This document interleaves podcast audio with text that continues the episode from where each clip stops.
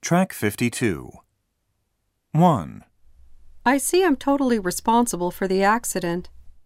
2, Will you see we complete the transaction as soon as possible?